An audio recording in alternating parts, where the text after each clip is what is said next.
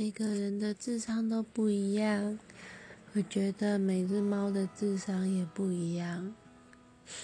那我最近在想，每只猫的语言能力是不是也会不一样？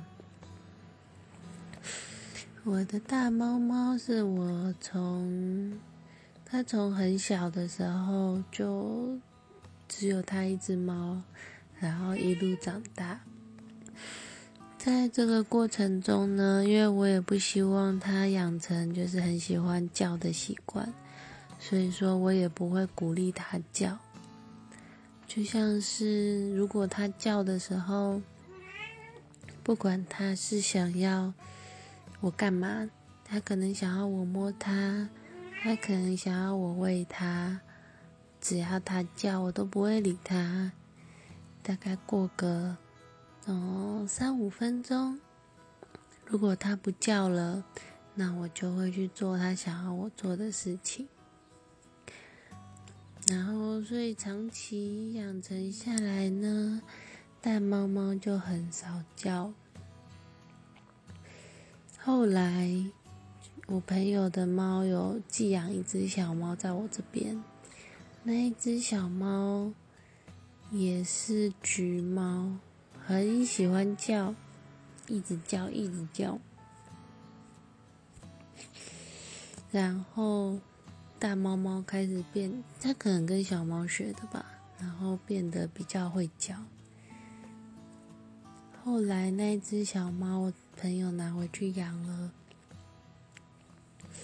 接下来就是我的小猫猫，我领养了我的小猫。小猫呢？它我领养的时候大概是一岁。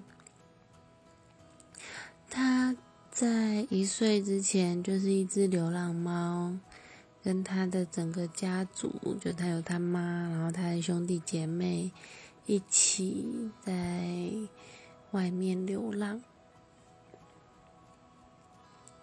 我接到小猫的时候，我只觉得说，哎，它很喜欢叫。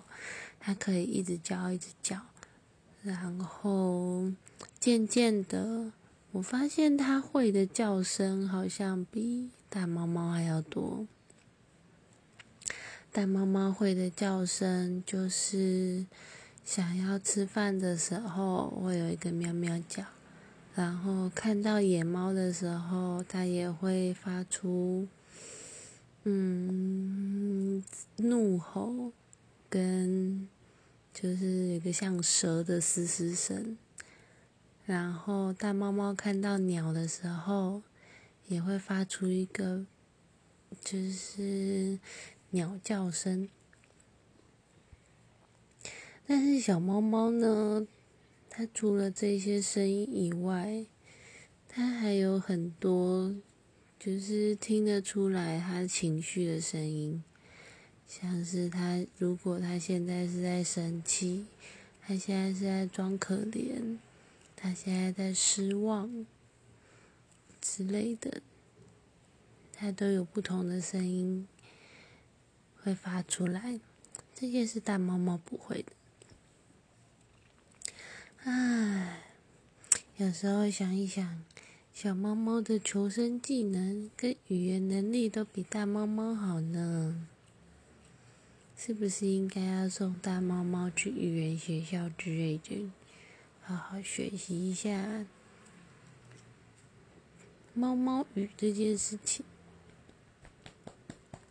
好了，今天就这样吧。阿妈，阿妈乖，拜拜。